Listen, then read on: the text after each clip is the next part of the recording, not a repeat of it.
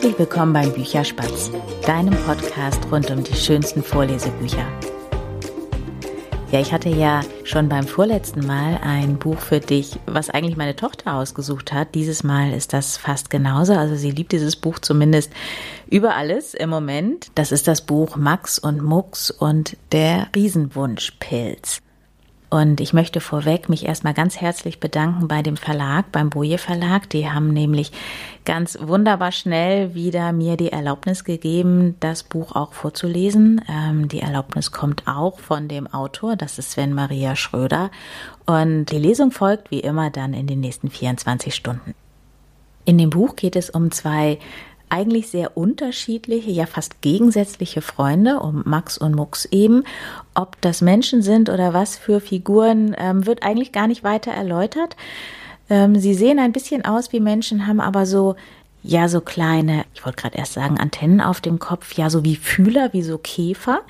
Ähm, also ich glaube nicht, dass es Menschen sind, aber es wird wie gesagt nicht erläutert, was äh, für Figuren das sind. Das tut der Geschichte aber auch überhaupt gar keinen Abbruch. Die beiden sind eben wie gesagt sehr unterschiedliche Freunde. Der eine ist eher ruhig und nachdenklich, der andere ist eher so ein ja Abenteurer. Also es wird auch am Anfang gesagt, er liebt Abenteuer. Auch optisch sind sie sehr unterschiedlich. Der eine ist schlank und groß und der andere eher klein und dick. Ja, und die beiden verbringen eben sehr, sehr viel Zeit miteinander. Jeder wohnt in einem eigenen Baumhaus. Jeder von ihnen hat auch ein eigenes ähm, Haustier, also einen eigenen Begleiter. Bei dem einen ist es ein Eichhörnchen, bei dem anderen ist es ein kleiner Hund. Jetzt muss ich gerade mal eben schauen, ob es wirklich ein Hund ist.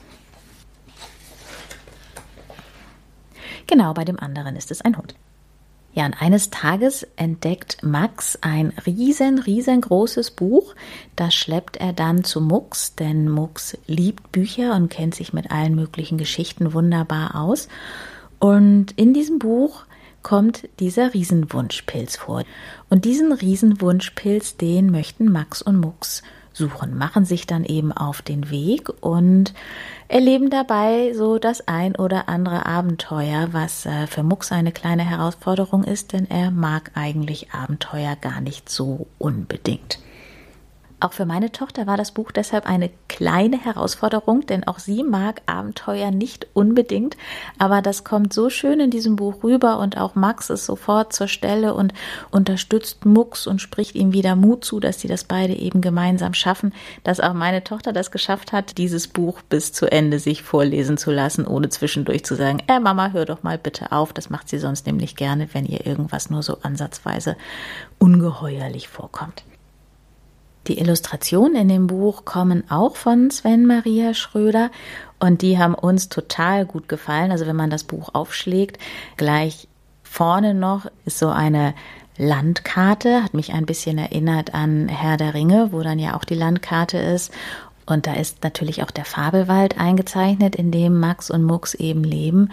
Und auf jeder Seite sind ganz, ganz viele kleine Details, die eigentlich zu der Geschichte gar nicht gehören. Deswegen kann man bei jedem Mal, wo man die Geschichte liest, immer noch mal neue Sachen entdecken. Also auf der einen Seite zum Beispiel sitzen zwei kleine Mäuse. Ich glaube, die eine Maus sitzt auf dem Stuhl, die andere sitzt auf dem Buch. Die beiden sitzen vor einem Fernseher und ähm, gucken Mäusefernsehen. Das Ganze hat mich so ein bisschen erinnert an die Bücher von Pettersson und Findus, wo ja auch so viele Kleinigkeiten immer so nebenbei noch zu entdecken sind. Also es ist so eine Geschichte, die ich einfach immer wahnsinnig gerne mag, weil sie so märchenhaft rüberkommt, sehr fantasievoll ist, so ein bisschen magisch vielleicht auch. Und äh, meine Tochter und auch ich, wir haben Max und Muck sofort in unser Herz geschlossen. Die kommen einfach super sympathisch rüber, die beiden. Und auch die Geschichte, in der es einfach ja um Mut geht, um Freundschaft geht, ist eine ganz, ganz zauberhafte Geschichte. Ich werde sie, wie am Anfang schon gesagt, vorlesen. Es sind insgesamt acht Kapitel, also man muss sie nicht in einem Stück lesen, denn die Geschichte geht insgesamt, ja, ich glaube, fast eine halbe Stunde. Und ähm, wir haben sie allerdings in einem Stück vorgelesen, weil sowohl meine Tochter als auch ich ja einfach solche Geschichten nicht aus der Hand legen können. Wir müssen einfach wissen, wie sie zu Ende gehen. Ja, und damit sage ich jetzt Tschüss, bis bald, deine Berit.